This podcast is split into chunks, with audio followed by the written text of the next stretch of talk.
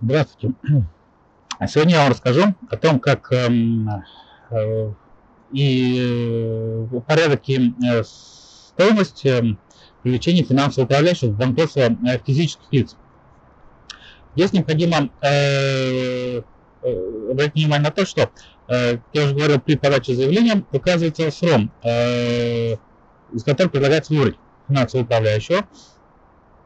И э, суд запрашивает, соответственно, э, данное СРА, и СРА предоставляет кандидатуру финансового управляющего из арбитражных управляющих своих э, СРО, арбитраж управляющих, соответственно, да.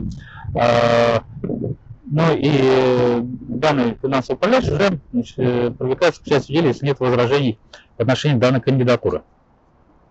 Теперь, э, собственно говоря,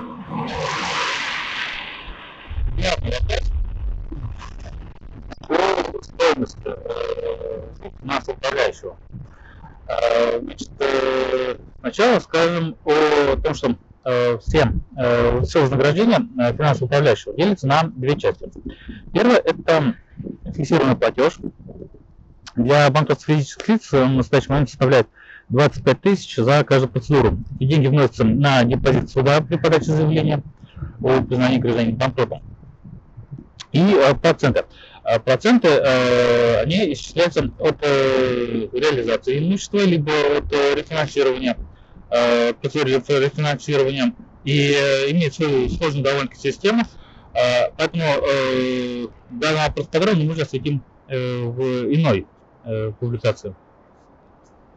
Ну и э, есть еще дополнительные расходы, э, связанные с введением процедуры банкротства, есть еще и дополнительные расходы, которые мы тоже в свое время в следующей публикации обязательно расскажем. А если вам необходимо подать на банкротство э, физического лица, э, либо вам требуется какая-то иная юридическая помощь, то юридическое бюро всегда готово вам оказать эту помощь. Всего доброго.